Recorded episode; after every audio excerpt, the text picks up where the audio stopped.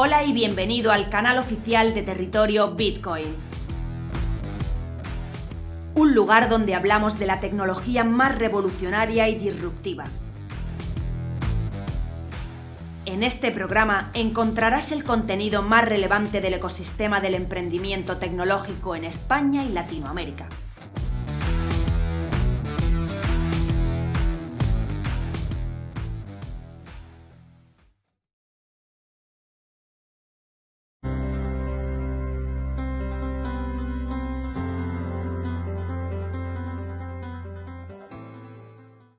La inflación se produce principalmente por un exceso de oferta monetaria, el dinero para que nos entendamos, lo que provoca una alza en los precios de los bienes y servicios.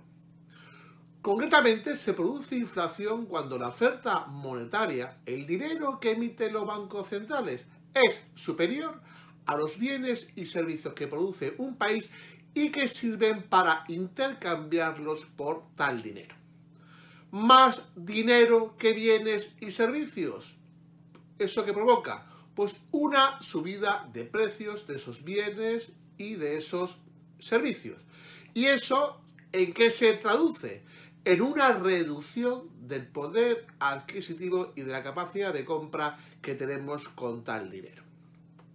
Las personas eh, que son verdaderamente ricas no tienen salario, tienen capital pero la mayoría de la gente, su principal fuente de ingresos es el salario. Por eso, cuando hablamos de inflación, también hablamos del impuesto de los pobres. Pues bien, la inflación en Estados Unidos se disparó al 7,5% en enero, la cifra más alta en 40 años. Como decimos, la tasa de inflación norteamericana se disparó en enero al 7,5%, cinco décimas por encima de la de diciembre. Se trata de la mayor subida interanual desde febrero de 1982 y esta incluso por encima de las predicciones de la mayoría de los analistas que preveían un aumento de los precios no del 7,5 sino del 7,3%, luego superando las previsiones. Si se excluyen los precios de alimentos y combustibles, que son los más volátiles, la inflación subyacente norteamericana en enero fue del 0,6%, dándonos una tasa interanual del 6%.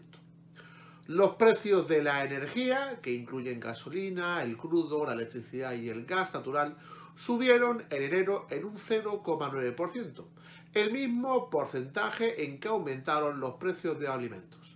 Y dentro del segmento de los alimentos, el precio de las compras en supermercados subió un 1% y el de la comida en restaurantes un 0,7%. Este, este preocupante dato de la inflación pues tuvo reacciones y provocó que el presidente de la Reserva Federal de San Luis pidiera contundentemente un punto porcentual completo en el alza de los tipos de interés en las próximas reuniones de política del Banco Central. Nos referimos al famoso Bullard. Según declaraciones explícitas de Bullard, este presidente eh, de la Reserva Federal de San Luis, a al medio de comunicación Bloomberg News, leo textualmente, me gustaría ver 100 puntos básicos de alza para el 1 de julio. Con solo tres reuniones de la FED de aquí al 1 de julio, los comentarios de Bullard apuntan a una subida de medio punto porcentual como mínimo, un movimiento importante que la Fed no ha hecho en ningún ciclo reciente de alza de tipos de interés. Esta noticia de los tipos de, de la inflación al 7,5%, lógicamente, no es una buena noticia para las inversiones en empresas growth y por supuesto tampoco es una buena noticia para la inversión en criptoactivos. Por otra parte, y cruzando el charco, en España, la inflación se situó a cierre de enero en el 6,1% respecto al mismo mes del año anterior, una décima por encima del dato avanzado por el Instituto Nacional de Estadística. Según las cifras publicadas eh, por, eh, por, esta entidad, el índice de precio al consumo, o IPC de enero, acabó cuatro décimas por debajo de la tasa registrada en diciembre, que era el 6,5%, que fue la más alta en los últimos 30 años. El INE apunta a que enero, eh, en enero se observó una caída de los precios de la electricidad respecto al primer mes del pasado año, mientras que en vestido y calzado pues los precios bajaron menos que en el ejercicio anterior, pese a coincidir con el periodo de rebajas. En concreto, los precios de la luz bajaron un 3,5% en términos mensuales. Ya, pero en términos anuales, el precio de la electricidad está un 46% por encima de los niveles de hace un año, frente al 72% que marcaba diciembre. El INE ha aplicado ya los cambios en la base que realiza anualmente su IPC. Esta nueva base eleva el peso de la cesta de la compra de la hostelería un 12% más, de la medicina, del transporte y de la vivienda, donde aquí se incluye la electricidad. Y van perdiendo peso ocio, cultura, alimentación, vestido y calzado y comunicaciones. Las mascarillas higiénicas y la suscripción de periódicos por internet también se incorporan a la cesta de la compra y salen los reproductores de DVD o los CDs, al reducirse lógicamente su consumo.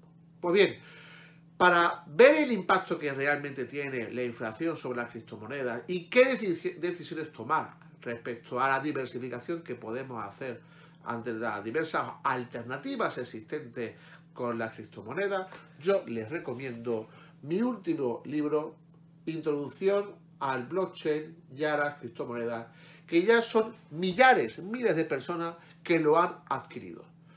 Simplemente, pues, es una recomendación sincera y esperamos vernos en próximos vídeos.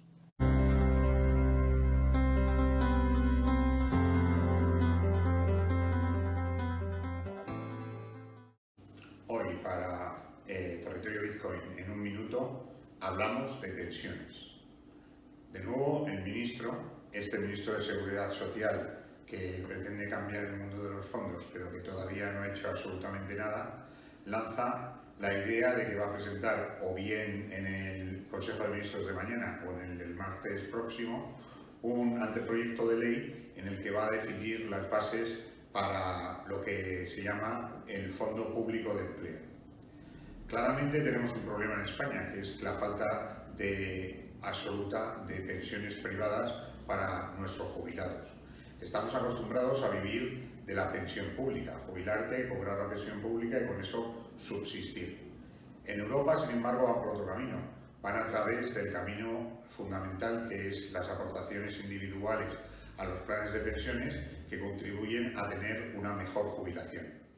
Eso aquí no lo vamos a conseguir. ¿Por qué? Porque tenemos un gobierno actual y los gobiernos anteriores que no han sido capaces de definir de forma clara cuáles las ventajas de un plan de pensiones individual, que además es básico a la hora de que esas gestoras de pensiones inviertan en, en activos del propio país. ¿Qué ocurre? Que no tenemos una solución y que este, desde luego, no va a conseguirla con este plan de empleo público porque lo más seguro es que ni lo lleve a efecto. Sobre todo por los cambios de visión que está teniendo continuamente y su falta de referencias sobre lo que es en realidad el mundo de las pensiones. Pese a que se ha dedicado durante muchos años, lo que ocurre ahora es que cambia su mentalidad, cambia su objetivo y no ve sobre todo la necesidad que está teniendo Europa de dar ventajas fiscales a los jubilados, pero cuando se jubilan, no cuando hacen las aportaciones. Ese es el gran cambio y vamos a seguramente estar con Europa y no con este ministro de medio pelo que no consigue absolutamente nada. Muchas gracias y hasta la semana que viene.